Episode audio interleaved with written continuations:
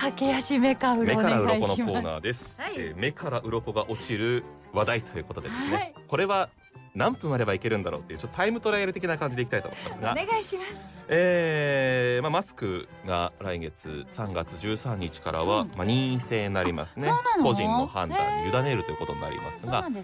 コロナの流行とともにはい。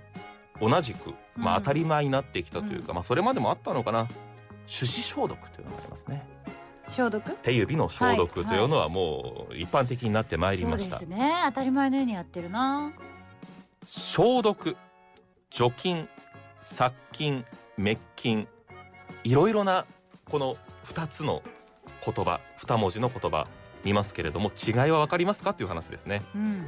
これは非常に小ネタというかねうん。話の引き出し的に考えていただければと思いますけれども話の引き出し。消毒除菌殺菌滅菌どうですか？イメージ的にどう？消毒はうん。手を消毒するでうん。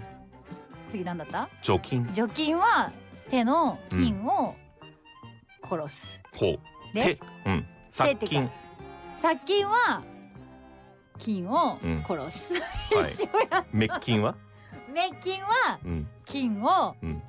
滅亡させる。滅するですね。鬼滅の刃の滅ですね。はい。滅亡。この4つの違いについて全薬工業というですねピーズガードという除菌スプレーを売っているわけなんですけれどもはい。例えばこれでは99.9%除菌できるかっこすべてのウイルス菌を除菌できるわけではありませんというふうに書いてありますね。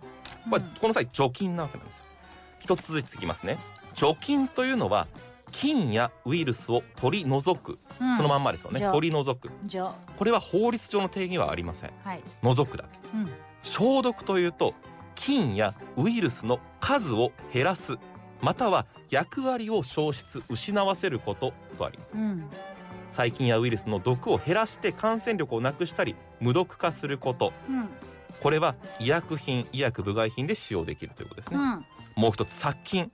これはもう殺すという字が入っていますから、はい。菌やウイルスを殺す、はい。少し強まりますね。はい。最後滅菌。菌やウイルスを限りなくゼロに近づける。